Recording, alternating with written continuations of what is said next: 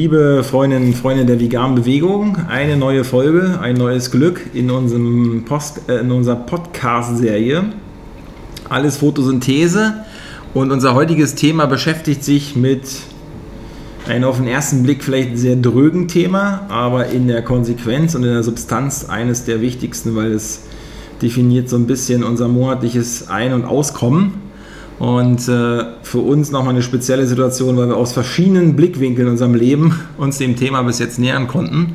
Und das versuchen wir heute mit euch mal zu diskutieren. Es geht um Tarifverträge. Ähm, das hat mit alles Photosynthese in dem Sinne zu tun, dass auch das zurückzuführen ist auf das Leben und das gemeinsame Miteinanderleben und in diesem kapitalistischen Wirtschaftssystem natürlich auch mit einer Konfrontation zwischen Interessen. Und äh, von daher gibt es Regelungsmechanismen, um diesen Interessenkonflikt äh, Konflikt mindestens zeitweise zu befrieden. Ob das immer so klappt oder nicht, können wir ja mal im Rand diskutieren. Ähm, genau, was uns vorliegt, unser Interesse. Heute sind dabei Manu. Hi. Manu ist ja unsere Chefin von Kernvoll und der Basti. Hi. Basti hat seine Premiere in unserem Podcast und ist schon total aufgeregt. Ähm, genau, wir drei wollen mal mit euch zusammen die Zeit nutzen, um uns dem Thema zu nähern, weil uns liegt hier der Flächentarifvertrag im Hotel- und Gaststättengewerbe vor, der rein räumlich für Berlin und fachlich für die Betriebe in der Gastronomie, Handel und Catering sogar, Gemeinschaftsverpflegung und Caterer, äh, hier eine, ich sag mal, so eine Art Mindesttarifbedingung beschreibt ähm, die für die verschiedensten Hotels, Gaststätten äh, etc. gelten soll. Ob das so ist in der Praxis, das kann man jetzt nicht in der Gänze überprüfen.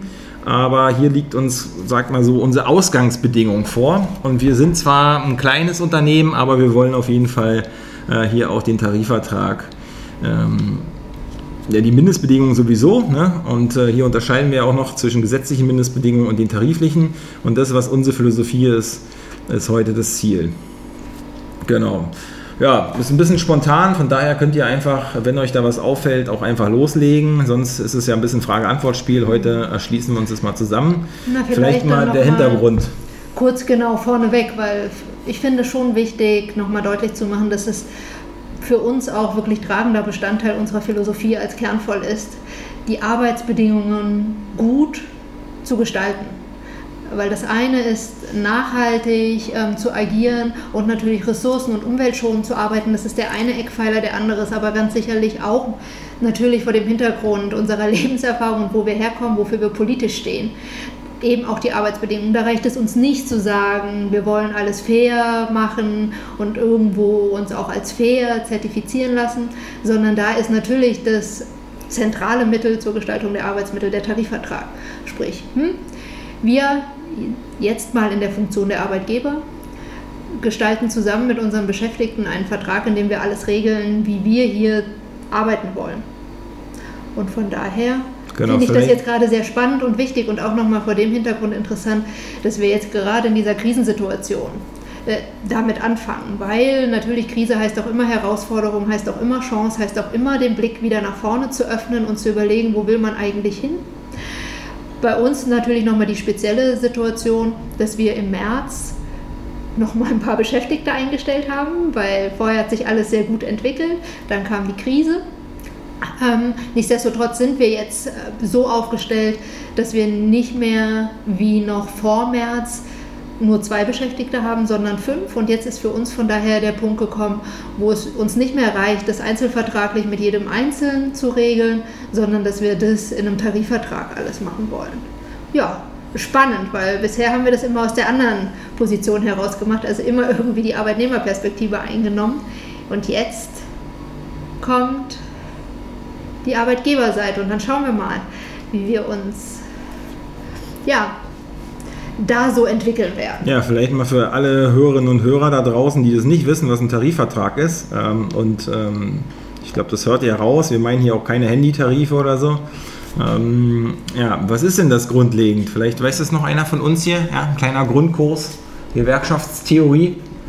Ähm, wer will als Erster? Wer will als Erster? Wer will ran? Also ich würde vorher noch mal ergänzen, dass genau was äh, Manu und Christian gesagt haben aus unserer alten Erfahrung, äh, mussten wir uns immer von vielen Arbeitgebern anhören, äh, dass zu Beginn der Zeit, wenn man eine Firma gründet, es noch nicht möglich ist, so eine Dinge schon in einen Tarifvertrag zu regeln. Man muss sich erst entwickeln, Start-ups äh, leben davon, dass die Beschäftigten das jahrelang äh, mit durchziehen, äh, auf Geld zu verzichten, auf äh, ordentliche Arbeitsbedingungen. Und ich glaube, das ist genau deswegen unser Ziel, das von Anfang an zu regeln und nicht erst ähm, die Leute auszuquetschen und dann, wenn vielleicht der eine oder andere schon verbrannt ist, dann zu sagen, ja, vielleicht müssten wir doch mal bessere Arbeitsbedingungen regeln, sondern es muss klar sein, die gelten bei uns von Anfang an. Und entweder funktioniert unser Konzept genau so, dass die Leute mit uns zusammen auch damit einverstanden sind, wie wir Arbeitsbedingungen vorleben und sie sie auch so annehmen wollen. Ähm, oder das wäre für uns auch nicht vertretbar und deswegen wäre unsere Idee dann auch nicht ähm, irgendwie rund, wenn wir jetzt so auch auf der anderen Seite ja auf einmal stehen, wie man das gesagt hat. Genau, die vegane Ausrichtung heißt ja, wir wollen möglichst wenig Lebewesen auf den Keks gehen. Also keinen Tieren zum Beispiel in dem Falle. Und das gilt natürlich auch für die Menschen. Menschen. Was haben wir davon, wenn wir das als Credo machen, tierleidfrei, ohne ohne dass jemand, äh, der quasi ein zentrales ne oder die ein zentrales Nervensystem besitzen, äh, für irgendwas, was wir konsumieren, leiden müssen, gilt natürlich für die Arbeitsbedingungen. Wenn wir ein Konzept hätten, was auf Kosten der Leute geht, egal mit welcher persönlichen Grundmotivation kommen, ne? also wir haben ja auch immer Leute, die sagen, oh ja, bei euch und da will ich mitarbeiten und ich will auch gar nichts und Praktikum und ne, so, das ist mal vor, sondern wirklich auf Substanz gefahren. Wenn wir das auf Kosten der Leute machen würde, hätten wir, wäre es ein unrundes Konzept und es wäre in sich auch Quatsch. Und man muss es auch nicht machen. Also aus unserer Perspektive, wer das machen will, soll es machen, aber nur dann hat es eine Logik, wenn sich diese möglichst wenig auf den Keks gehen und auf Kosten von anderen äh, Philosophie sich auch bei den Arbeitsbedingungen fortsetzt. Politisch finde ich nicht nur wir, sondern mein Anspruch wäre natürlich, dass das trotzdem überall so ist, weil na, es bleibt dabei. Ja, das, aber das können wir jetzt beeinflussen, das meine ich natürlich. Genau. Genau, das ist ja eben der Schluss, den wir daraus ziehen, was wir politisch fordern, jetzt umzusetzen und zu gucken, wie geht es tatsächlich und kann man es so machen, wie wir es früher immer nur politisch gefordert haben, nämlich zu sagen, okay, Unternehmen trägt sich auch nur dann und hat auch nur dann eine Berechtigung, wenn nicht die Leute darunter leiden, die dort beschäftigt sind und auch natürlich nicht die Umwelt Schaden nimmt an der Art, wie gewirtschaftet wird. Und das ist jetzt, finde ich, die Herausforderung für uns, die wir seit Beginn an antreten, nämlich das zu beweisen, dass es auch anders geht. Na, es ist vor allen Dingen interessant, wenn man sich auch an anderen Sachen orientiert, weil meine Ausgangsfrage war ja, was ist die grundlegende ja, Ordnung. Ne? Ich habe ja mit dem Kapitalismus angefangen, also es stehen sich zwei gegenüber. Die einen wollen, ähm, haben das Kapital, die anderen die Arbeit und das ist ein alter marxistischer äh, Ableitungsgrundsatz, den haben wir an verschiedenen Stellen mal diskutiert. Und dann treffen die sich und man schafft einen Frieden auf Zeit. Und das ist, äh, hat ja auch durchaus einen schwerwiegenden Artikel im Grundgesetz bekommen. Ne? Artikel 9 Absatz 3 äh, garantiert die Koalitionsfreiheit und somit nachgelagert auch die Möglichkeit, Tarifverträge ohne staatliche Einflussnahme zu machen. Ähm, wenn wir das als Grundbedingung haben, ist es ganz interessant, weil wir haben ja viele andere Bedingungen, die würden wir gar nicht diskutieren. Ähm, ne? Also die wir äh, von den Abweichungen gar nicht gehen, aber das ist ein bisschen in Vergessenheit geraten, gerade in unserer ganzen Branche, mit der wir uns beschäftigen ähm, und in der wir so arbeiten und von daher wollen wir es auch ein Stück zurückholen. Ne? Und ähnlich halten wir es ja auch bei der Biozertifizierung. Man kann das einfach so behaupten, das ist zwar nicht erlaubt, aber keiner guckt drauf, dann macht man das eine Runde.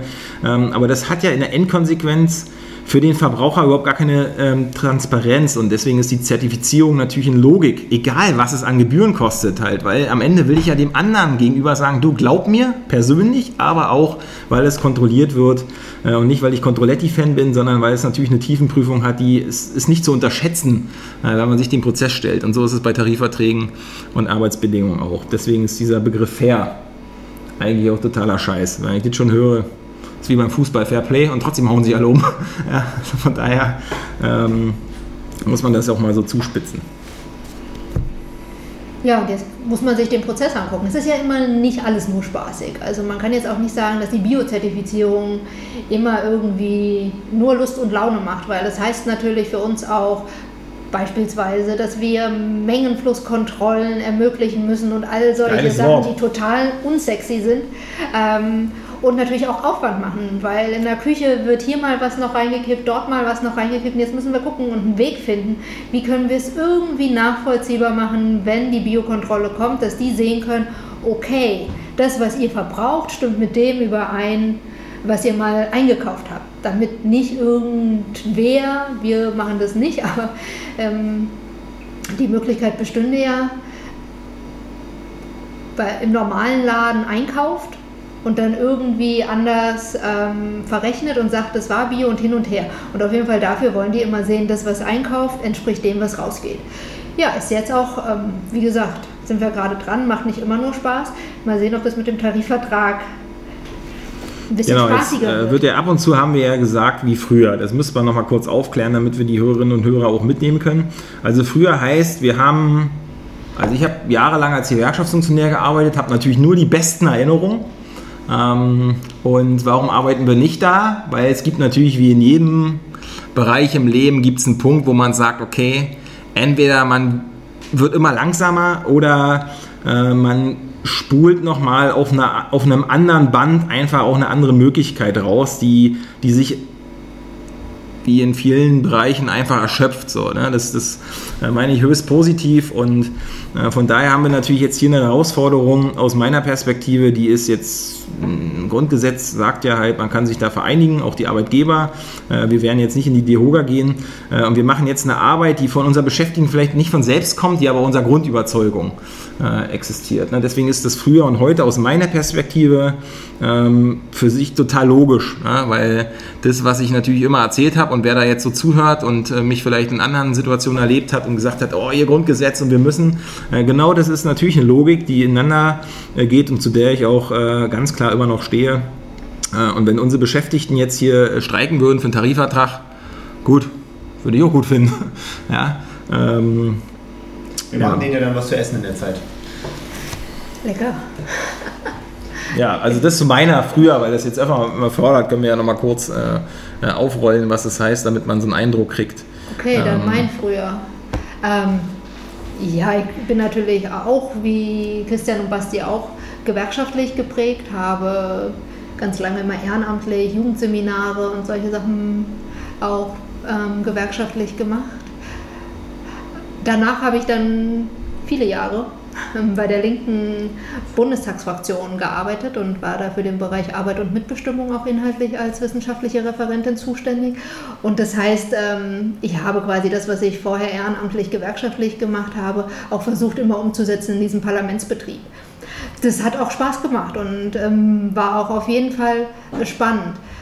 Nach 15 Jahren, die ich da fast gearbeitet habe, hat sich aber dann für mich irgendwann nochmal die Frage gestellt, möchtest du nochmal was anderes machen, vielleicht doch nochmal eine neue Herausforderung ähm, und nochmal schauen, was gibt es da sonst noch so, womit ich mich auch weiterentwickeln kann. Ja, und so sind wir dann bei Kernvoll gelandet und jetzt heißt das für mich aber nicht, dass ich irgendwie gebrochen habe mit meinen politischen Grundüberzeugungen, sondern wie gesagt, was ich vorhin schon meinte, jetzt geht es darum, den Beweis anzutreten, dass man das alles auch in die Realität umsetzen kann. Ja, ich hatte auch mal ein früher und ähm, vor den Jahren als Gewerkschaftssekretär habe ich noch ein bisschen äh, betrieblich gearbeitet, ein paar Industrieprodukte äh, hergestellt und äh, dann aber sieben Jahre als Gewerkschaftssekretär und ich glaube auch, das gibt hier ein paar äh, Parallelen unter uns, dass wir einfach uns gedacht haben, da, da geht noch mal irgendwas Neues, da geht noch mal was, was man selbst viel, viel mehr beeinflussen kann äh, denn es ist am Ende eben doch ein Unterschied, ob man abhängig beschäftigt ist oder auch mal selber versucht, ähm, eine eigene Firma auf die Beine zu stellen, wo man äh, natürlich auch daneben liegen kann, aber wo man auch einen ganz, ganz großen Einfluss auf den Erfolg haben kann. Und ja, für den Weg haben wir uns entschieden und das hat dazu geführt, äh, dass auch mein Weg wieder nach Berlin zurückging. Und darüber freue ich mich natürlich. Und deswegen sitzen wir jetzt alle hier und schauen uns den Tarifvertrag der NGG an. Und du hast auch vorhin die HOGA gesagt. Ja, der Deutsche Hotel- und Gaststättenverband. Wer kennt ihn nicht? Ja, ganz weit vorne. Äh, aber eine Sache vielleicht noch damit es vielleicht für die, um euch mitzunehmen äh, als Hörerinnen und Hörer, also richtig geil drauf, Unternehmer zu sein, sind wir jetzt nicht halt so. Es ist halt die einzige Form, wenn man es fast, wenn man jetzt was Neues machen will und das gibt es in der Form nicht. Das, was wir versuchen, ist ja all unsere bisherigen Erfahrungen, Ideen, Sachen, die uns antreiben, Spaß machen können, in eine neue Richtung zu machen und das, deswegen mussten wir es in so ein Unternehmen packen, weil es gab jetzt keine Firmen, wo, wo man sich bewerben konnte oder keine, keine Bereiche, wo man jetzt reingehen kann, um äh, da seinen Beitrag zu leisten. Das ist der einzige Hintergrund. Also dieses ganze Abfeiern, wir sind hier, yeah, locker Unternehmens-CEO, yeah, wir sind hier Gründer und so, das geht uns jetzt, das ist egal. Wer das braucht, soll sie das nehmen. Äh, das geht uns am Keks vorbei. Äh, deswegen ist das interessant, wie wir das dann natürlich auch weiter gestalten halt. Ne? Es gibt eine Rechtsform vor, und die man finden muss. Es gibt Steuern, es gibt verschiedenste Auflagen und da brauchen wir das quasi subsumiert. Das ist der Hintergrund der GmbH-Gründung. Und ähm, dann gibt es einen Alltag, ein, Bewegen auf dem Markt und wir mögen das äh, in verschiedensten Bereichen auch mit gutem Essen zu bereichern halt. Ne? Und äh, wenn wir immer manchmal von Kapitalismus oder nicht reden, dann heißt es jetzt nicht, dass wir, dass wir jeden verteufeln, der da jetzt auf der Ebene unterwegs ist, sondern wir versuchen natürlich ähm, gutes, nachhaltiges, bio-veganes Essen äh, mit allen möglichen Leuten, die daran Interesse haben, natürlich den näher zu bringen. Ja? Und deswegen ist das jetzt nicht so, dass wir hier die Ideologiekämpfer sind, ähm, aber wir wollen was sinnvoll Durchdachtes machen, was immer dazu führt, dass die Zukunft besser wird als die Vergangenheit. Und jetzt ähm, schauen wir uns das mal an, wie wir aus einem alten Tarifvertrag mit unseren Ideen was für uns kreieren können. Also wie versprochen und angekündigt, schauen wir uns die Tarifverträge mal an. Äh, warum machen wir das eigentlich? Tarifverträge von der Nahrung Genuss Gaststättengewerkschaft, NGG. Äh, sie sind ja eine Einzelgewerkschaft im Deutschen Gewerkschaftsbund. Ja, warum schauen wir uns äh, die Tarifverträge dann von den DGB-Gewerkschaften an. Ist relativ easy, weil hier noch die meisten Mitglieder organisiert sind, also verteilt äh, über die Branchen und hier noch die meiste Substanz vorhanden ist von, ich sag mal, in Tarifverträgen gefassten Arbeitnehmerinnenstandards. Äh, anders als andere Gewerkschaften die aus verschiedensten Interessen, ob jetzt Arbeitgeber geleitet, äh, also die gelben Gewerkschaften oder christlich orientierte äh, Gewerkschaften, also christlich im Sinne der äh, auch Arbeitgebertendenz, die das eher unterbieten. Ähm, oder wir haben einzelne Beschäftigtengruppen, die mehr rausholen konnten. Das ist dann eine Abweichung nach oben. Und das sind ja spezielle Berufsgewerkschaften, die aufgrund ihrer Eigenart, wie zum Beispiel Piloten, oder Ärzte eine ganz andere Möglichkeit haben, aber dann auch den Pfad der Solidarität so ein bisschen verlassen mit der ganzen Branche. Deswegen orientieren wir uns erstmal an den DGB-Gewerkschaften. Wir selber haben ja auch einen Hintergrund äh, mit der DGB-Gewerkschaft und sind ja auch alle Mitglied da. Ähm, politisch, das lassen wir jetzt mal raus. ne, da geht noch mehr. Äh, ist quasi wie bei allen anderen halt ein Apparat dahinter, der ist genauso schnell wie halt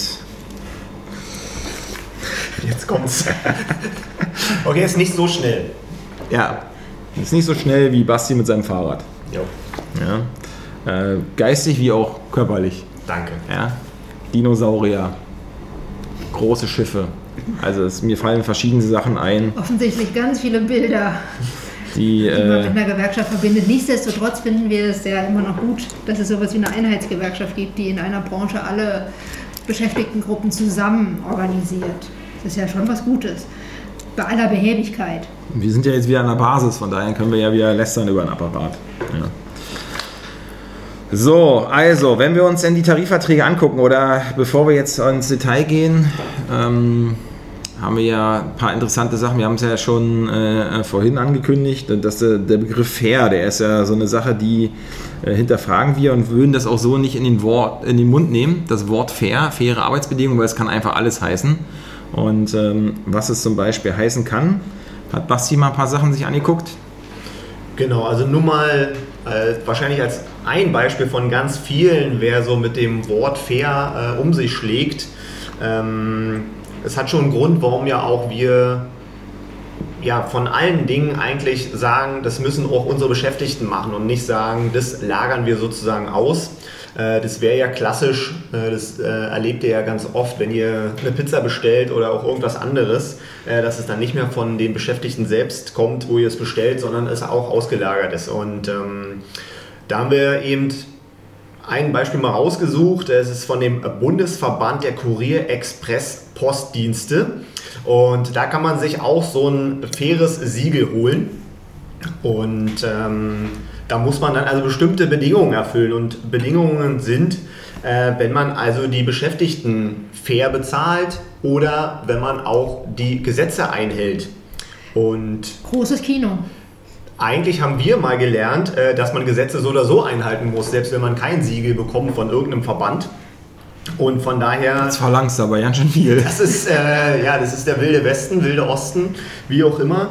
Ähm, also es ist nur ein Beispiel dafür, dass die sagen, ähm, die geben ganz viele Empfehlungen raus, was man beachten muss, beachten soll, um ihr Siegel zu bekommen. Und dann gibt es ein Audit und so. Und ich habe auch tatsächlich gesehen, dann zahlt man äh, knapp dreieinhalbtausend Euro, damit man dieses Siegel bekommt. Ähm, und ich würde sagen, einen Tarifvertrag kriegt man sozusagen kostenlos, indem man einfach vorher für faire Arbeitsbedingungen äh, ernsthaft steht und die dann nämlich auch schriftlich fixiert und dann kann man auch behaupten, was man als fair findet, weil dann kann man nämlich auch in diesen Tarifvertrag reinschauen und dann können wir darüber streiten, ob das wirklich fair ist oder nicht. Wenn man aber bei den Verbänden sich Empfehlungen anguckt und die sagen, ja, wir empfehlen die Leute fair zu bezahlen, aber nirgendwo steht irgendeine Summe, dann sagt es gar nichts darüber aus. Und deswegen halten wir nichts von Empfehlungen und Leitlinien, sondern wir wollen was schriftlich fixieren. Und da sind wir gerade auf einem richtig guten Weg.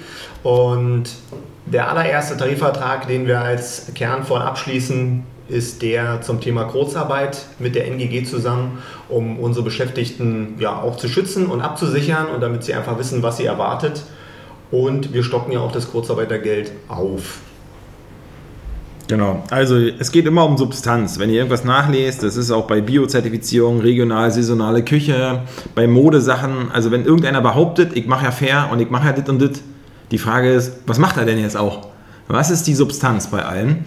Ähm, und was steht wirklich dahinter? Deswegen ähm, gucken wir uns da mal ein paar Sachen an. In der, in, ähm, in der Kurzarbeit äh, und gucke ich vor zwei Tagen oder drei Tagen im RBB und dann zeigen sie ähm, Gastronomen in Berlin und Brandenburg, die sich darüber beschweren, dass bei 60 oder 67 Prozent äh, Kurzarbeitergeld, wenn man jetzt komplett in Kurzarbeit ist, kriegt man 60, 67 Prozent äh, von seinem Entgelt äh, netto und 67, wenn man ein Kind hat äh, oder mehr und beschwerten sich darüber, bei, der, bei den niedrigen Löhnen der Branche reicht es ja nicht. Und deswegen muss die Politik aufstocken. Und dann denke ich mir doch, das, da kriege ich so einen Kamm. Ja? Ähm, weil der Offenbarungseid, dass man das vor voller Frechheit sagen kann. Also der Reporter müsste ihm ja gleich links, rechts äh, das Mikrofon ins Gesicht wischen und sagen, du bist doch selbst dafür verantwortlich, du kannst doch mehr Geld zahlen. Also wenn der Lohn höher ist, ist erstens der Abstand auch geringer. Also der Absturz äh, äh fällt dann geringer aus und du kannst aufstocken. Weil die Frechheit ist ja die, was da nicht gesagt wird, ne? dass die neue Kurzarbeiterregelung durch Corona die Sozialversicherungsbeiträge äh, der Arbeitgeber komplett übernimmt. Vorher äh, 20 Prozent hat der Staat übernommen, 80 Prozent mussten die Arbeitgeber zahlen und jetzt wird es komplett vom Staat übernommen. Und das ist ja mindestens wohl mal eine Umlage wert äh, an die Leute. Und ähm, äh, Lirum Larum für uns ist ganz klar, wir wollen die Beschäftigten absichern, deswegen 85 Prozent für alle. Wir könnten auch 100 machen. Äh, die Rechnung ist aber noch eine andere, äh, weil nicht alle ja Kurzarbeit Null laufen. Kurzarbeit Null heißt, man hat wirklich den ganzen Monat gar nichts zu tun, sondern wir haben verschiedenste Sachen zu tun. Wir ziehen alle mal wieder rein ähm, und dann 85 Prozent von den Kurzarbeitsstunden, äh, so dass sie von ihrem bisherigen Netto zu dem Kurzarbeiter-Netto der Abstand gar nicht so äh, groß ist. Ja? Und äh, das ist so ein bisschen der Hintergrund. Und 85 Prozent ist so eine Art Mindest-Kurzarbeitslohn, ja? ähm, den wir so ein bisschen garantieren können. Wir wissen ja auch nicht, wie weit, lange das anhält und wie lange das geht und so, aber die Substanz hat man auf jeden Fall, um seine Leute jetzt nicht auf 60 Prozent abstürzen zu lassen. Ähm, genau, und deswegen ist es für uns, glaube ich, äh, wichtig, aus der Perspektive was zu machen. Und wenn wir die Tarifverträge diskutieren, also wir wissen, dass der jetzt auch von den Beschäftigten kommen müsste. Und wir haben eine Sondersituation, hatten wir ja auch vorhin schon gesagt. Also das äh, Werk der Befreiung der Arbeiterklasse muss ihr Werk selbst sein, als alter Leitspruch. Den umgehen wir jetzt mal, äh, weil es hilft nichts. Wir müssen ja trotzdem die Sachen äh, strukturieren und gestalten. Und jetzt versuchen wir das auch zusammen ehrlich und transparent aufzurollen. Gut, ja, Tarifvertrag Kurzarbeit, den haben wir jetzt im Sack. Und jetzt gibt es Folgendes. Ähm, wie macht man sowas? Wir könnten jetzt in den Hotel- und Gaststättenverband eintreten von der Arbeitgeberseite und dann würden wir automatisch alle Tarifverträge anerkennen. die es zurzeit gibt im Flächentarifvertrag der Gastronomie, Hotel, Gaststätten, Gewerbe Berlin. Da gibt es quasi den Manteltarifvertrag, es gibt den Rahmentarifvertrag, es gibt den Entgelttarifvertrag, die betriebliche Altersvorsorge und es gibt eine Zusatzvereinbarung über vermögenswirksame Leistung. Fünf Tarifverträge, äh, die automatisch gelten würden. Was machen wir auf gar keinen Fall? Haben wir vorhin auch schon gesagt. In die DEHOGA eintreten. Wir treten nicht in die DEHOGA ein. Und somit würde jetzt zum Tarifrecht es so sein, wenn wir jetzt eine Tarifbindung möchten, also generell haben wir bis jetzt ja keine und zahlen aus unserer Sicht natürlich trotzdem äh, gute Löhne und haben halt gute Arbeitsverträge erstmal äh, kreiert. Ähm, das ist das eine. Aber wenn wir jetzt eine kollektivrechtliche Vereinbarung haben wollen und nicht in die DEHOGA, dann wäre der nächste Schritt, wir streben jetzt eine als Einzelarbeitgeber äh, eine Verbindung, äh, Tarifbindung an mit der NGG, entweder einen Haustarifvertrag oder wir kennen die, äh, anerkennen die Flächentarifverträge, ohne in die DEHOGA einzutreten ja, und dann wären wir hochtarifgebunden. Und unsere besondere Herausforderung ist, äh, in dem Spannungsfeld würden wir jetzt eine Anerkennung der Flächentarifverträge machen, wo wir schon mal reingeguckt haben und sagen, oh, da gibt es ein paar Verbesserungspotenziale. Ähm, oder einen ganz neuen Haustarifvertrag, wo wir sagen, okay, dann müssen wir auch alle, alle Sachen, die bis jetzt Standard sind, nochmal gucken, wie rollen wir die auf. Das ist natürlich auch nochmal ein bisschen mehr Arbeit. Äh, von daher wäre eine Option, wir anerkennen einfach die Tarifverträge in der Fläche und in der Anerkennung schreiben wir rein, was wir verbessert haben wollen. Das wäre somit die praktischste Lösung. Ja, es ähm, macht es natürlich erstmal praktikabler, den Flächentarifvertrag anzuerkennen und jetzt nicht was Neues, Eigenes ähm, zu stricken und zu gucken, was kann man gebrauchen, was muss man abändern. Und zudem, hm, es stärkt die Fläche. Also von daher jetzt aus tarifpolitischer Sicht ist es ja auch immer gut, den Flächentarifvertrag zu stärken, umso mehr dahinter oder damit organisiert werden, ist ja nun gut. Ja, ich weiß nicht, wie viele Catering-Unternehmen tarifgebunden sind. Also ich glaube, genau die Frage darf man eher gerne mal stellen, wenn man mal bei einem Catering ist. Ähm, vielleicht auf Arbeit, aber vielleicht auch privat. Ähm, ob dann dieser Catering-Betrieb auch einen Tarifvertrag hat. Und äh, vielleicht kriegt man dann auch nur. Fragezeichen an den Kopf geworfen, weil die Beschäftigten oft selber so weit davon entfernt sind, überhaupt zu wissen, äh, wie das eigentlich abläuft mit Tarifverträgen. Aber ja, da sind wir auch überrascht. Äh, wenn es da also welche geben sollte, dann kann man sich aber damit tatsächlich eben auch mal vergleichen und wofür steht ja eigentlich auch ein Tarifvertrag, nämlich, dass es keine Wettbewerbsverzerrung durch Löhne gibt, durch unterschiedliche Löhne, sondern dass die Qualität am Ende entscheidet, die wir abliefern. Und von daher, ähm, ja, werden wir mal sehen, ob wir uns mit anderen Catering-Unternehmen bei dem Thema Tarifvertrag überhaupt vergleichen können. Ja, ab und zu hört man ja auch, dass äh, so ein paar Experten in die Kamera werfen, wir zahlen ja über Tarif.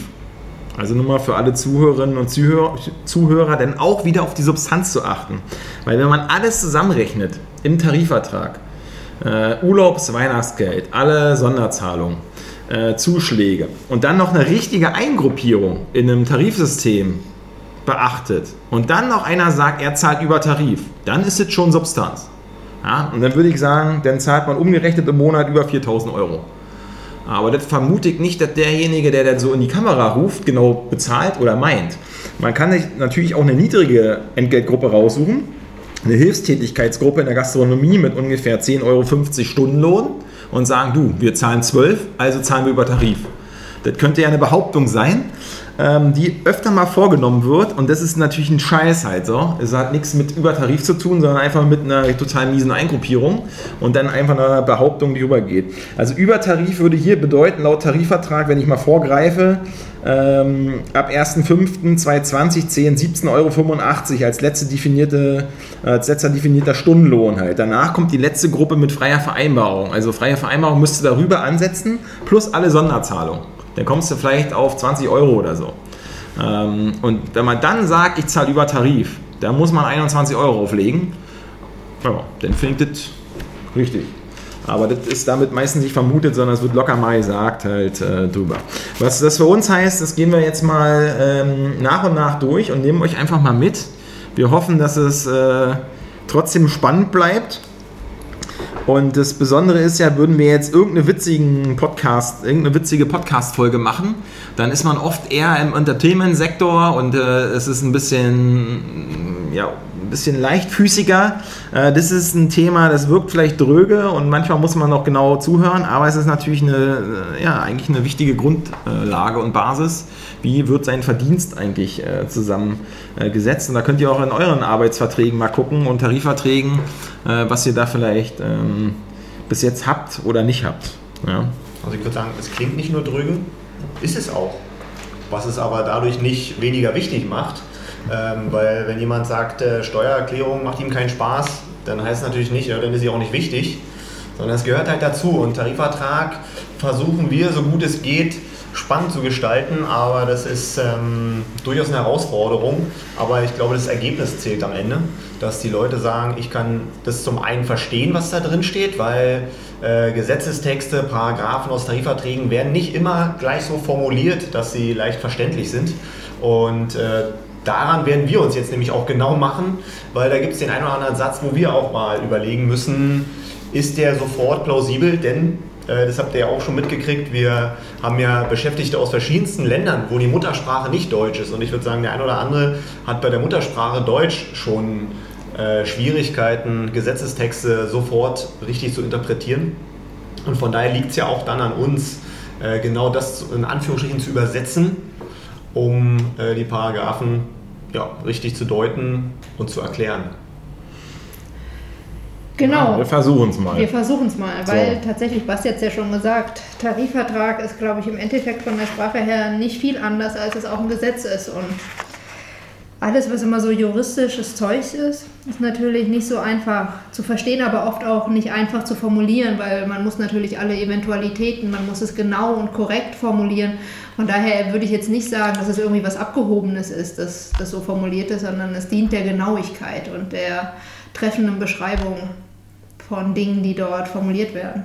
Also an aber dieser Stelle ist der Hinweis, also wenn ihr euch da unsicher seid, tretet einer Gewerkschaft bei und die bietet euch den Rechtsschutz. Da kann man sich immer informieren.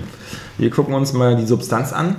Ja, früher okay. haben wir das mit mehr Leidenschaft vortragen können, äh, aber wir glauben immer noch an das Gute.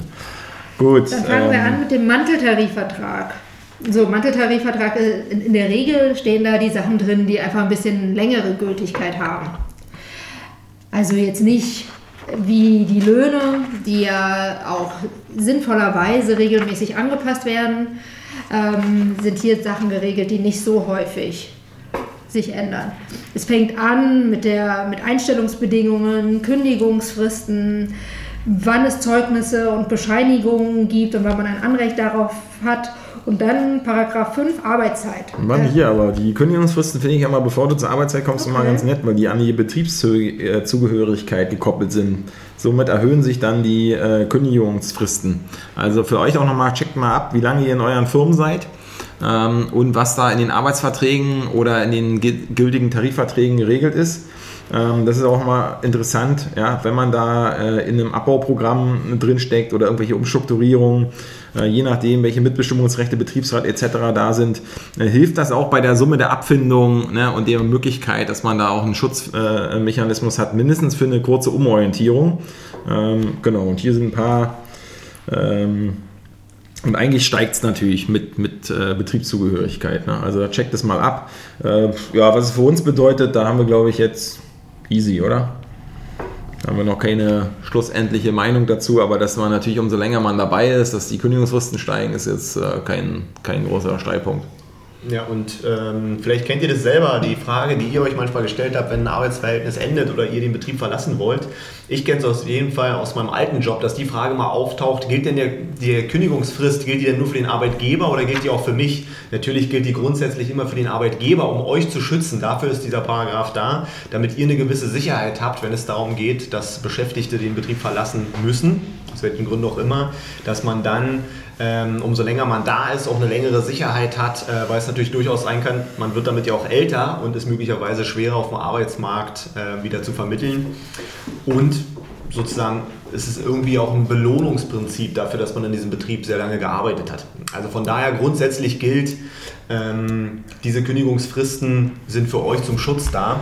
Also wenn ihr den Betrieb selber verlassen wollt, denn ist das nicht die Orientierung für euch, dass ihr dann gebunden seid für viele Monate. Und das ist erfreulicherweise sehr klar in diesem Tarifvertrag geregelt. Hier steht nämlich drin, dass es für die Kündigung durch den Arbeitgeber gilt, die Verlängerung der Fristen. So, wenn ihr euch also verändern wollt. Gut, Arbeitszeit. Was sagt der Tarifvertrag zur Arbeitszeit? Dass die Regelarbeitszeit eines Vollzeitbeschäftigten sich aus der Multiplikation des rechnerischen Tageswertes von 7,6 Stunden. Übersetzt es mal gleich. Na, ich würde sagen, bei einer 5-Tage-Woche sind es 38 Stunden. Das Super.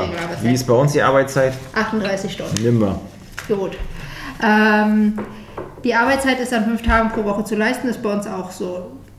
Ja, ich glaube, da haben wir. Weit keine abweichende Jo. Wir lesen jetzt noch nicht jeden Satz vor, deswegen Genau. gucken wir mal. Es gibt allerdings eine wöchentliche Höchstarbeitszeit von 48 Stunden. Oh, das, Das würde ich jetzt nicht sofort unterschreiben, ähm, dass wir das machen. Das heißt, wir gehen drüber, oder wie? Finde ich ganz schön lang. ach so, dass es da jetzt mit drin steht. Ja, genau. Da müssen wir ein paar. Also, es gibt ein paar redaktionelle Punkte, wo wir auch Abweichungen machen werden und zwar immer, Das wenn ist es sich verbessert. Ist es ja, Ja. eigentlich, ist es auch die gesetzliche. Acht Stunden an sechs Tagen bist du bei 48. Ja, von daher ähm, sind da so ein paar Kleinigkeiten drin. Genau, weil der, der Hintergrund, warum begrenzen wir die Arbeitszeit und sagen auch unseren äh, Leuten immer, jetzt ist auch vorbei, halt, ähm, das hat damit zu tun, dass wir das Risiko tragen. Wir müssen das ordentlich planen, wir müssen das, äh, äh, also gerade die Chefin, ja, wir sind ja nur Gesellschafter, die äh, noch andere Sorgen haben. Ähm, also der Hintergrund ist gute Planung, nicht auf Rücken der Leute. Ne? Unser, sag mal, unser Unvermögen kann nicht äh, von den Beschäftigten ausgebadet werden.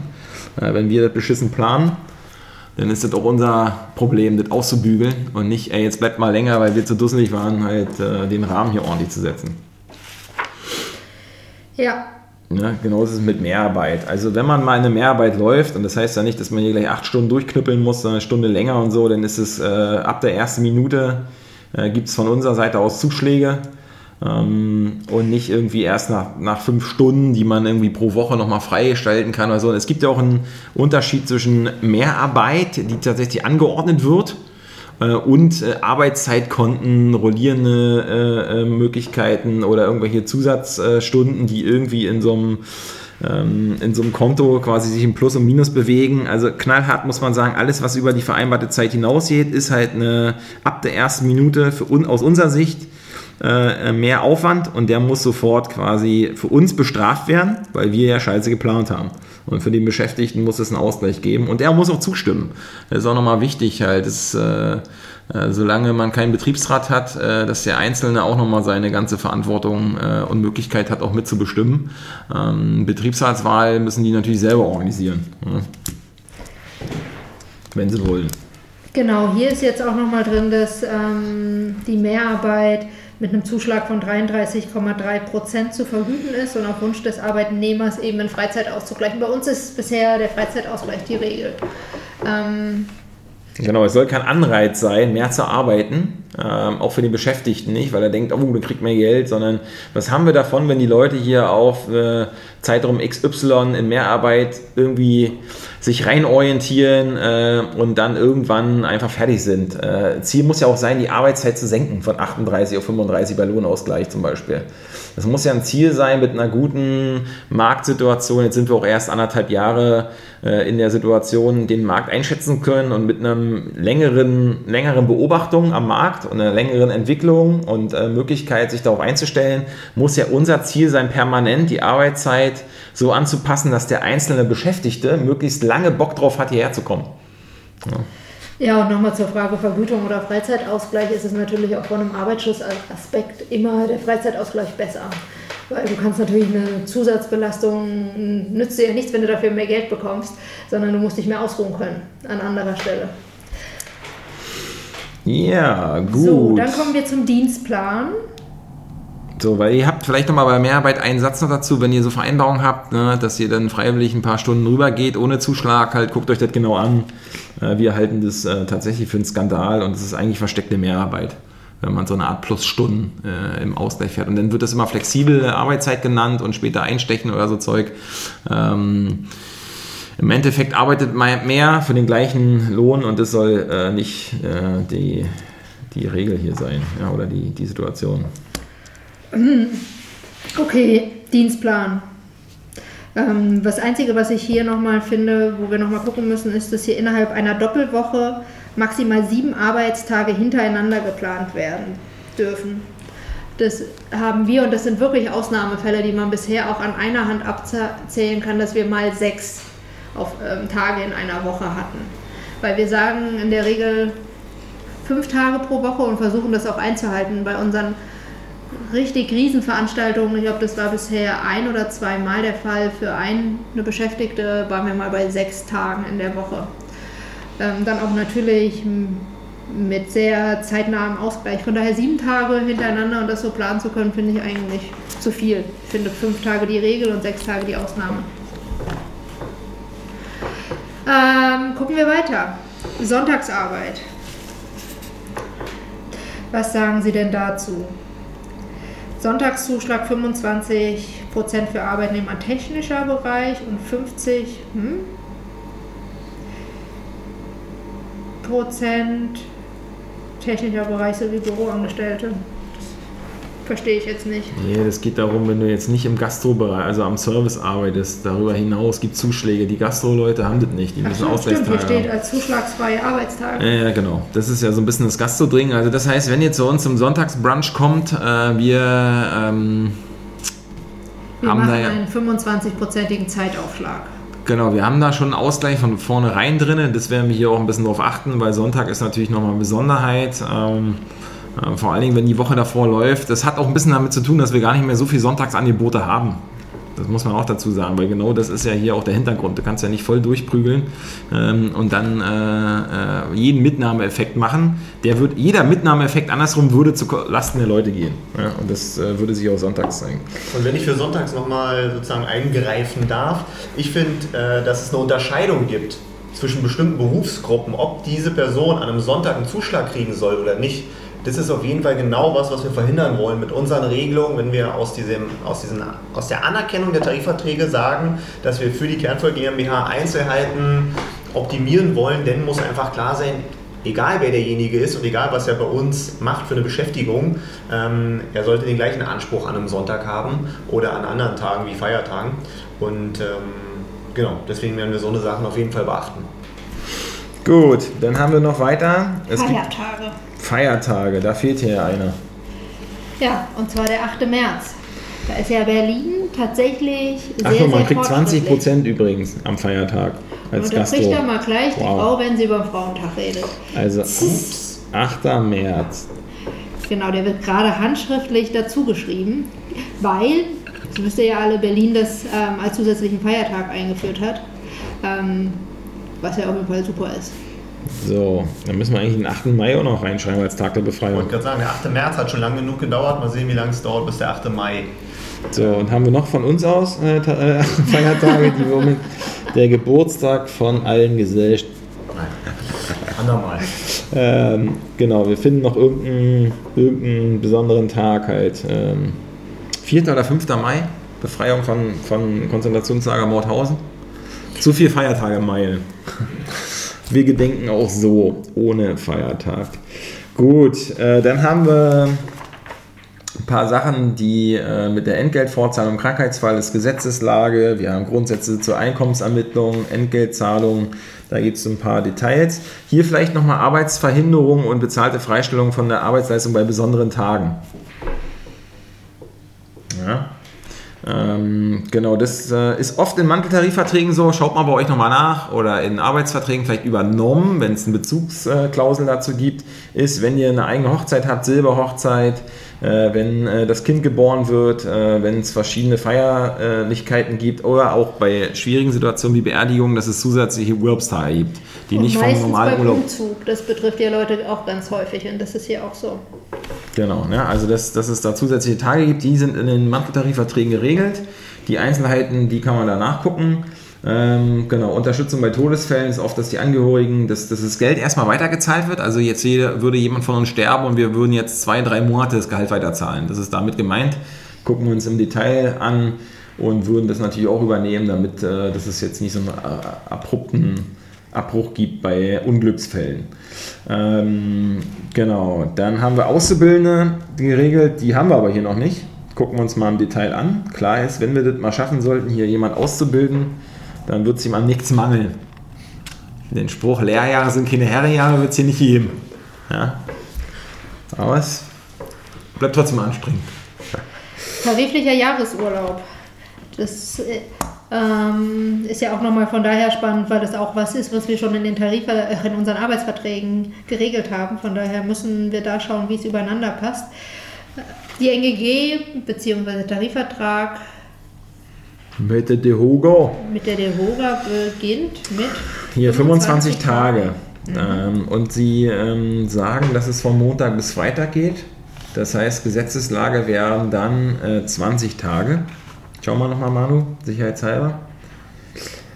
Und ähm, das ist interessant, weil wir haben in vielen Tarifverträgen, ähm, die wir so kennen, gibt es 30 Tage äh, von Montag bis Freitag. Das heißt, man hat sechs volle Wochen Urlaub im Jahr. Und wir haben, genau, werden nicht auf den Urlaub angezählt. Also hat man bei dem Tarifvertrag 25 Tage, das heißt eine Woche weniger. Und es gibt hier eine Staffelung. Pro Betriebszugehörigkeitsjahr gibt es äh, ein paar Tage mehr. Also im ersten und zweiten Jahr gibt es 25, bleibt gleich. Ab dem dritten 27, viertes Jahr 29 und ab dem fünften Jahr sind es 30 Tage. Und wir haben in den Arbeitsverträgen schon ab dem zweiten Jahr 30 Tage und beginnen mit 28. Ja. Genau, immer auch auf eine 5-Tage-Woche natürlich. Genau, also dass man die sechs Wochen schnell voll hat, äh, äh, damit man auch ähm, das hinbekommt, dass man übers Jahr hinaus jetzt nicht äh, sich total niederkämpft und dann unausgeruht äh, das bestreiten will. Also das ist der Kern dahinter, da müssen wir uns, also wer das jetzt bestreitet, der soll das aus Ideologiegründen machen. Wir halten das für absolut richtig, äh, genug Abstand immer auch zu haben am Blog. Ähm, Genau, Urlaubsgeld dazu, ist klar, das ist eine Regelung, äh, die kann man hier nochmal im Detail sich angucken, dass äh, nicht nur, wenn man Urlaub hat, seinen Lohn weiterbekommt, sondern zusätzliches Urlaubsgeld, damit man so ein bisschen vegan essen gehen kann in seinem Urlaubsort, natürlich. Und das gleiche gilt für die Jahressonderzahlung, damit man am schönen Weihnachtsbrunch teilnehmen kann. Wie den eigenen? das ja super geil. ähm, genau, wir haben ja letztes Jahr zum ersten Mal ja, ähm, Weihnachtsgeld gezahlt, so wie das ging. Also, dass wir geguckt haben, äh, was können wir mal machen. Das war jetzt nicht so üppig wie im Tarifvertrag, von daher auch ein Ansporn, äh, das zu machen. Aber äh, hier heißt es, nach zwölf Monaten Betriebsfähigkeit gibt es 500 Euro brutto. Das schaffen wir. Fünf Jahre 600 Euro brutto. Und wenn man zehn Jahre bei ist in der Firma, 800 Euro brutto. Also, also ein ordentlicher Grund, zehn Jahre durchzuhalten, um dann äh, 800 Euro zu kriegen. Also das schauen wir uns nochmal an, ähm, wie man das gestalten kann ähm, und äh, wie das äh, äh, mit dem Urlaubs- und dem Weihnachtsgeld verteilen können übers Jahr, damit es so eine Art, da, da ist ja auch die Debatte um den sogenannten 13. Gehalt. Da, das steckt ja da drinnen.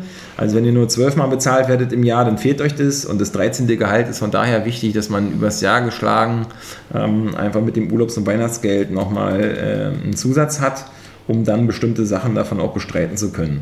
Ähm, und wir weiterhin wollen, dass unsere Leute hier auch mit dem Lächeln gehen und kommen. Ähm, und das muss einfach gut geregelt sein. Genau, Berufskleidung, Wäsche, Werkzeuge, das ist klar, das stellen wir alles. Achso, wir haben ja auch bei der Zeiterhebung gar keine Stechuhr hier, sondern die Leute dokumentieren ihre Zeit, ist ja natürlich vorgeschrieben, aber wir haben in der 38-Stunden-Woche eigentlich auch eine bezahlte Pause oder bezahlte Pausen, sind ja vorgeschrieben, dreiviertel Stunde äh, in, dem, in, den, äh, in der Zeitlänge, ähm, geteilt in 15 Minuten und 30 Minuten.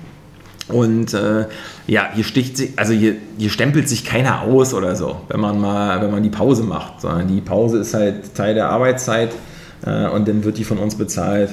Ähm, das ist jetzt nicht oft äh, und ist nicht die Regel, aber was äh, ist jetzt in unserem kleinen Umfeld, wäre jetzt auch total umständlich halt. Äh, und sie wird auch nicht in dem Sinne vorgegeben, dass wir sagen, du darfst erst nach vier Stunden eine Pause machen oder so, sondern unsere klare Ansage ist, an die Beschäftigten, wenn ihr eine Pause braucht, dann macht ihr eine Pause. Ja. So, und ihr wisst, es gibt Zeiten, da kann man gerade nicht in dem Moment sofort eine Pause machen, weil irgendwas gerade raus muss und im Catering und drum und dran und deswegen ist, da guckt jetzt, also wer, wenn wir wirklich. Es kam aber bisher auch noch keiner auf die Idee, jetzt in der Viertelstunde vor dem Ausliefern, ja. ich mache jetzt Pause. Aber wenn wir wirklich, wirklich den Controletti raushängen lassen würden, ne? also wirklich zu gucken, ob die auf die Minute irgendeiner uns hier hinten, also, also das wäre mir zu blöd. Und ähm, ja, da, gibt's, da sind wir unter Erwachsenen, die sich gegenseitig einfach vertrauen äh, müssen. Und äh, da nehme ich nicht generell an, dass äh, in dem Menschen der Beschiss schlummert halt. Also. Das wäre das gleiche wie mit der Krankmeldung. Da haben wir sicherlich, äh, auch wenn wir da jetzt noch nicht im Tarifvertrag waren, ähm, auch eine Regelung, die für Vertrauen steht. Ihr kennt es wahrscheinlich äh, von euren Regelungen im Betrieb, dass ihr euch am ersten Tag krank melden müsst. Bei einigen muss man auch die Krankschreibung sofort vorlegen. Äh, wir haben mit unseren Beschäftigten vereinbart, in den ersten drei Tagen muss keine Krankschreibung vorgelegt werden. Und, ähm Doch, wir nehmen gerne die, wir nehmen die Krankschreibung. Also Sie müssen nicht sofort zum Arzt, weil wir brauchen die für die Versicherungsabrechnung halt. Ja, genau, das ist genau, der was, Unterschied. was man ja lernt als kleines Unternehmen, mhm. da gibt es eine Menge Umlagen und eine, ein Umlageverfahren ist einfach, dass kleine Betriebe da einen bestimmten Prozentsatz zahlen und dafür bekommen sie dann in der Lohnfortzahlung also die sechs Wochen, die man in der Lohnfortzahlung ist, dann auch das Geld erstattet von der Krankenkasse. Also genau, was Basti richtig sagt, was wir, woran wir glauben, ist, dass keiner uns bescheißt. Aber wenn jemand krank ist, dann nehmen wir den Zettel gerne, damit wir die Versicherungsleistung ansprengen können. Ähm, das hilft natürlich auch. Ja. War aber auch noch nicht der Fall bisher. Aber keiner muss sich, der sich gerade die Hand abgeschnitten hat zu Hause, sofort zum Arzt gehen, weil sonst gibt es, also das ist ja oft der, vielleicht bei euch der Hintergrund, legt Doch, man nicht. Geht bitte zum Arzt, wenn, wenn ihr irgendwie Gliedmaßen verliert. Dann wäre doch irgendwie Idee. Was ich meine im Hintergrund ist ja, dass äh, oft Arbeitgeber sagen, oh, hier lag nicht rechtzeitig vor, Abmahnung. Ne? Also das, darum geht es uns nicht. Ja, deswegen, äh, wenn ein da quasi gerade irgendwas so, gut, wir kommen aufgrund der Zeit äh, zu dem Rahmentarifvertrag und dem Entgelt der Kohle. Ist ja auch ganz wichtig. Also Rahmentarifvertrag in kurz heißt einfach, der definiert, welche Tätigkeiten äh, man ja, die Tätigkeitsrangfolge wird beschrieben, halt von Hilfstätigkeit bis äh, zu, sag mal, freier Vereinbarung, ähm, Führungsfunktion und äh, dazwischen liegt natürlich eine ganze Menge. Ähm, ne, also einfache Tätigkeiten, Anlernen, Anlerntätigkeiten, Fachtätigkeiten, gehobene Fachtätigkeiten mit Erfahrung und dann geht es in die Führungstätigkeiten. Das sind die Abstufungen, die findet ihr in jedem Tarifvertrag. Und ähm, genau, wenn wir uns das angucken, das ist hier ähm, die Facharbeiter, die Entgeltgruppe. Wie heißt das hier bei denen? Das hatte ich doch hier die Bewertungsgruppe, Fachtätigkeit 5.1, das ist, wenn man hier den Koch gelernt hat zum Beispiel oder die Köchin, dreijährige Regelausbildung, da fängt sie an. Und ähm, wenn man ein bisschen länger dabei ist, Berufserfahrung hat oder erweiterte Kenntnisse mit mehr Verantwortung, immer wenn die Verantwortung zunimmt, steigt auch die Eingruppierung. So, und da gibt es quasi Empfehlungen nach den Berufen. Wir haben ja bei uns Koch, Köchin, das ist halt hier die Fachtätigkeit 5 bis 7 von insgesamt 10 Gruppen. Und ähm, man muss schon Küchenchef sein, um in die zehnte Gruppe zu kommen. Ja, und der Küch Küchenfleischer ja, ist ähnlich wie der Koch in der 5 bis 7. Ja, der Küchenfleischer, den gibt es hier zum Glück nicht. Aber so, und wichtig ist ja noch Küchenhelferin. Küchenhelfer äh, wird hier nach Tarifvertrag in 2 und 3. Mit 2 geht es hier los. Also 2 ist die wirklich die einfachste Tätigkeitsgruppe, was ich innerhalb von ein paar Stunden bis drei Tagen halt lernen kann. Äh, das ist auf die 2. Und die 3 ist dann so ein bisschen on top, also wenn ich dafür zwei Wochen brauche, ähm, dann ist das ähm, hier so eindefiniert. Das haben wir auch manchmal. Oder wir haben hier zum Beispiel Spülhilfen, Unterstützung und so. Wie gruppiert man die eigentlich ein für den Moment halt? Ne? Das ist ja immer spannend. Und wenn jemand für uns ins Catering äh, fährt, ähm, dort das Catering aufbaut, die Kommunikation pflegt, äh, die vegane Bewegung hochhält in der Kommunikation und mit Rat und Tat zur Verfügung steht, das äh, kann man so gar nicht lernen. Man kann ja nicht den veganen Kommunikationsexperten lernen. Wir würden den auch in die Facharbeitergruppe Restaurantfachmann, Frau oder vergleichbar mit der Küche äh, Koch, Köchin eingruppieren, weil das ist eines unserer wichtigsten Bereiche. Nicht dass das Ausfahren jetzt nur eine, eine Dienstleistung ist, die jeder äh, kann, sondern man muss sich auch mit unserer Idee, äh, mit der Qualität der Speisen auskennen und von daher muss man sich da äh, gut mit beschäftigen und die vegane Lebensweise ist da auch von Vorteil. So. Und ich würde sagen, bei dem Thema äh, Eingruppierung, da klafft eigentlich immer die größte Lücke zwischen Theorie und Praxis, denn wenn man nach den Eingruppierungen geht und sie ernsthaft und wirklich durchgeführt werden, auch in dem Tarifvertrag der NGG, dann kann man tatsächlich davon reden, dass das eigentlich okay ist. Ja, es ist immer die Frage, ne, ab wann beginnt wirklich okay, was ist fair, bla bla bla. Aber äh, wenn man sich die Praxis anguckt und die Leute erzählen mir auch aus der Erfahrung der letzten Jahre, wie viel sie in der Gastronomie verdienen, dann ist einfach klar, da weicht die Theorie von der Praxis so weit ab, denn da werden sie, selbst wenn sie einen Tarifvertrag haben, ähm, vielleicht sogar eben doch ohne Betriebsrat, deutlich niedriger eingruppiert, als es dieser Tarifvertrag hier vorsieht. Was da Konsequenz hat, dass die Leute sagen, der Tarifvertrag der NGG, der ist voll schlecht. Aber da ist die Frage, ob es wirklich so ist oder ob der Arbeitgeber dafür sorgt, dass es so wirkt, als wäre er schlecht.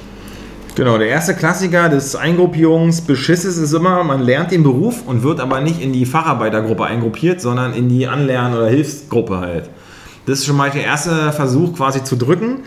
Ähm, oder man braucht ewig, um anerkannte Fachkenntnisse, die man sich erworben hat, dass die auch in Geld umgewandelt werden. Also ihr seid ein paar Jahre dabei äh, und es ist jetzt nicht nur Gastro, sondern auch woanders und es gibt quasi keine Eingruppierungsüberprüfung. Äh, wenn man einen Betriebsrat hat, sollte man da äh, vorsprechen. Wenn man keinen hat, regelmäßig auch darüber reden, wie man sich weiterentwickeln kann oder einen Betriebsrat gründen und das dann darüber machen. Aber das ist auch eine Sache, wo man jedes Jahr verliert, wenn man falsch eingruppiert ist. Und da geht es nicht mehr um die äh, regelmäßigen Erhöhungen, die durch Tarifverträge oder ähm, immer wenn der Mindestlohn ja steigt, steigt ja auch die, der Unter, also dann wird die Untergrenze erhöht und somit müssen alle anderen eigentlich auch nachziehen. Ähm, sonst nähert man sich ja Jahr für Jahr an den Mindestlohn an. Und ähm, das äh, ist schon mal die erste Herausforderung zu gucken. Und wenn wir uns das mal an Geld angucken, damit es eine, von der Substanz her hat, also wir haben hier die Facharbeiter, ihr habt jetzt Koch, Köchin gelernt zum Beispiel oder Restaurantfachmann, Frau, dann ist man hier, und ich nehme mal jetzt schon das, was ab 1.5., also mit Datum heute in fast zweieinhalb Wochen äh, gilt, dann ist man hier bei einem Monatsbrutto von 2.187 Euro und einem Stundenlohn von 13,28 Euro. Oh, kann man ja mal überprüfen. 13,28 Euro. So, wenn ich angucke, was bei uns, äh, Koch, Köchin, 15 Euro, da ist man hier in der Entgeltgruppe 7. Das passt mit unseren Sachen auch überein. Ähm, und 7 wäre Fachtätigkeit mit besonderen Funktionen. Also wenn man erweiterte Fachkenntnisse mit erhöhter Verantwortung hat, selbstständiges Ausführen von Arbeitsaufgaben, die längere Berufserfahrung sowie theoretisch-praktische Spezialkenntnisse erfordern. Das nehme ich einfach mal oder haben wir von Anfang an angenommen, dass das bei unseren Leuten, äh, wenn wir erfahren, also wenn wir ausgebildete Köchinnen und Köche einstellen, dass, es, äh, dass man das auch annehmen kann. Also wir nutzen hier den Tarifrahmen, um ihn gleich höher anzusetzen, um den Leuten auch klar zu machen, halt, äh, das ist in der Praxis auch durchaus äh, interpretierbar. Äh, wenn wir jetzt sagen, äh, Kommunikation am Gast, das, was wir eben als Beispiel auch hatten, auch hier wäre 13,28 Euro eigentlich zu wenig. Ähm, auch hier ist es bei uns äh, die 7. Und ähm, das hat ja auch mit ein bisschen, dass alle irgendwie dabei sind im Team, aber man will jetzt keine großen Lohnunterschiede haben. Äh, eine Einschränkung wäre Küchenhilfe. Wenn wir 13 Euro für die Küchenhilfe zahlen, wäre das hier eine Facharbeitergruppe halt so. Ja? Wenn ich hier den Angelernten nehme und ich unterstelle nur Teller waschen und ein bisschen Schnippelarbeit, dann ist man bei 10,57 Euro bis 10,97 Euro. Also schon ein Unterschied weil der Mindestlohn noch nicht weit weg ist. Der liegt zurzeit 2020 bei 9 Euro und 17? 38 oder so, halt nicht ein bisschen höher. Also weiß ich nicht ganz genau, ähm, aber der ist jetzt noch nicht bei 10 Euro. Der, also der Abstand zum Mindestlohn ist ähm, jetzt auch nicht gravierend weg. Und äh, ihr müsst euch vorstellen, ähm, Genau, die Abstufungen gehen hier schleppend halt. Also man ist hier bei in der, in der Anlernphase bei knapp 11 Euro und in der Facharbeitergeschichte bei 13,30 Euro. Ähm, und dann äh, dauert es eine Weile, bis man in so eine Substanz kommt, wie zum Beispiel 15, 16, 17 Euro ähm, Bereiche. Ja. Also das ist interessant zu sehen. Wir haben in unseren Arbeitsverträgen, das muss man synchronisieren, dass es schon eine jährliche Lohnerhöhung mit vereinbart wurde, sodass unsere Beschäftigten nach zwei, drei Jahren relativ hoch schon wieder eine neue Eingruppierung kommen würden. Das ist doch super. Genau. genau. Das ist doch das, was wir wollen. Also das würde, glaube ich, ne, nach Stand würde man in eine 8 auf jeden Fall kommen. Schon im zweiten vollen Jahr, wenn man rum ist halt so. Ne? Genau, wenn wir jemand einstellen als äh, Küchen, äh, also zum Spülen ähm, oder Honorartätigkeit bezahlen, ja, dann ist man hier auf jeden Fall auch äh, relativ weit oben. Aber unsere Beschäftigten sind ja in der Regel sozialversicherungspflichtig. Äh, in der Regel heißt fast alle, außer unsere Schülerin, die uns manchmal hilft. So, also Substanz, Geld, haben wir einen Haken dran. Checkt das immer ab. Eingruppierung ist das A und O. Ähm, und die Sonderzahlung dazu. Und dann weiß man, wo man steht im Jahresbrutto. Deswegen ist das Jahresbrutto vielleicht auch mal interessant.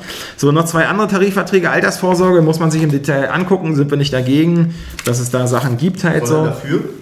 Ähm, das abzuschließen, meine ich. So Ja. bin ich dagegen. Danke. Und vermögenswirksame Leistungen sind ja 26,59 Euro im Monat on top mit einer irgendwie vermögenswirksamen Altersvermögen oder wie auch immer gebundenen Versicherung, die die Beschäftigten selber abschließen können. Auch nice to have. Und die Altersvorsorge muss man halt gucken, was immer hängen bleibt, was die Beschäftigten damit machen wollen, weil wenn die Auszahlung dann komplett sozialversicherungspflichtig wird mit Lohnsteuer, dann ist es manchmal gar nicht so dolle. Ja, ich glaube, da wird man sich auch ein bisschen beraten lassen müssen. Also gerade dieses Rententhema ist Also ja ganz schön knifflig. Ich sag mal, wir haben da ein paar ähm, ja, Kontakte und können den, auf jeden Fall den Beschäftigten Vorschläge machen, äh, die sie sich natürlich auch selber einholen können und sagen ihnen, wofür es eben die Möglichkeit gibt, dass wir es als, äh, als Arbeitgeberin ähm, auch noch fördern, wenn sie eben was ähm, für die Altersvorsorge machen. Und wenn man und das ist ja wie früher, wenn wir das auch Leuten empfohlen haben, die sich noch unsicher sind, ah, mache ich was für die Rente extra. Ähm, lieber klein anfangen, wenn es nämlich dann trotzdem die 26 Euro vom Arbeitgeber schon gibt, dann erstmal mitnehmen und dann kann man immer noch mal entscheiden, eine eigene Summe höher zu setzen, äh, damit man einfach das Geld da, ja, also nicht verliert, man kann es ja nicht verlieren, was man nicht bekommen hat, aber damit man sich das Geld noch holt, äh, was über so einen Tarifvertrag, ähm, der oft eher nur so am Rande erwähnt wird, ähm, die Summe steht aber zur Verfügung, aber die kriegt man natürlich nur ausgezahlt, wenn man auch einen Vertrag dazu abschließt. Gut, also mal ähm, ein paar Beispiele und ein bisschen Substanz, ein paar Werte. Also uns geht es darum, dass wir ohne Schmutz, ohne auf Rücken von anderen was hinbekommen in den gegebenen Systemen. Wir haben auch unsere Träume und unsere Utopien, äh, sich weiterzuentwickeln, aber wenn ich die ganze Zeit sage, kommt er später und jetzt mich wie der letzte Idiot benehme, dann äh, hilft es auch keinen. Deswegen habt ihr von uns die Transparenz, dass wir die Biozertifizierung haben, dass wir ähm, einen sehr nachhaltigen Umgang haben, einen hohen Kommunikationsaufwand, äh, mit euch zusammen was zu machen und dass bei den Arbeitsbedingungen nicht irgendwo fair steht oder irgendwelche Label, die, weiß ich, irgendwo einer einkauft, sondern dass hier das, was wir heute geschildert haben, der Tarifvertrag äh, mit in seiner Substanz äh, auch als Label dafür steht. Ähm, das werden wir jetzt rausarbeiten und äh, zum Abschluss bringen. Wir freuen uns natürlich, wenn sich unsere Beschäftigten auch organisieren. Also die Hälfte ist es ja auch, wir selber auch. Deswegen ist es nach wie vor eine Sondersituation. Aber stellt euch vor, wir haben all das Wissen und all die Hintergründe und würden es nicht machen. Ja, ähm, und es war ja nie unser Traum, hier äh, äh, Schinder zu werden oder Schinderin, sondern wir wollen was gestalten und das geht nur mit den Leuten, auch wenn es ein bisschen herzschmerzig sich anhört. Und wir wollen natürlich hier auch unser, also es soll ja auch Spaß machen. Ja. Und das funktioniert natürlich nicht, wenn man hier irgendwie Leute hat, die jeden Morgen unzufrieden zur Arbeit kommen, weil es irgendwie nicht läuft. Von daher, ja, Ja, besser ist mit Tarifvertrag. Ja, und ich finde, dass ähm, ich gehe fest davon aus, dass die Nachfrage der Menschen, die zum Beispiel bei uns Essen bestellen oder auch generell in der Gesellschaft höher wird. Ähm, bei der Frage, werden die Leute eigentlich auch fair bezahlt? Denn wer hätte vor einigen Jahren noch gedacht, dass Leute zu dem Thema Umwelt mehr nach, Nachfragen stellen? Und es hat so deutlich zugenommen, dass ja auch Arbeitgeber auf einmal merken, ich muss das sogar tun, um weitere Kunden zu akquirieren oder noch weitere zu behalten. Und das ist genau das, womit wir punkten wollen bei immer mehr Leuten, dass wir sagen von Anfang an, auch wenn man sich noch als Startup bezeichnet, dass wir die Leute von Anfang an richtig gut behandeln und äh, sind natürlich froh über jeden, der uns auch vielleicht sogar deswegen bucht. Und vielleicht wollte er gar nichts Veganes, vielleicht hat er gesagt, äh, mir ist erstmal wichtig, dass die Leute fair bezahlt werden und das auch wirklich nachweisbar mit Tarifverträgen. Ähm, gibt ja auch einige Auftraggeber, die sich selbst auf die Fahne schreiben. Wir buchen nur bei bestimmten Firmen, die auch einen Tarifvertrag haben.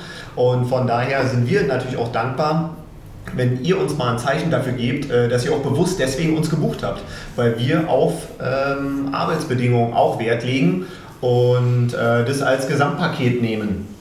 Nicht nur Tierschutz, nicht nur Arbeitsschutz, nicht nur Umweltschutz, sondern alles zusammen versuchen äh, zu vereinbaren. Und ja, ich glaube, da sind wir auf einem guten Weg, werden Dinge vertraglich vereinbaren und Also somit ist jeder Euro, den ihr mit uns zusammen äh, umsetzt, ist es auch ein Beitrag für so ein, für, ist es auch ein Teil der Bewegung, dass man halt darauf achtet. Das äh, kann man alles nachlesen, nachhören. In dem Sinne freuen wir uns auf die weiteren Ideen, Gedankenaustausche, die Aktionen, die wir zusammen erleben können. Ähm, checkt das einfach, kritische Distanz zu allem Möglichen zu haben, kreativ zu bleiben, zu gestalten.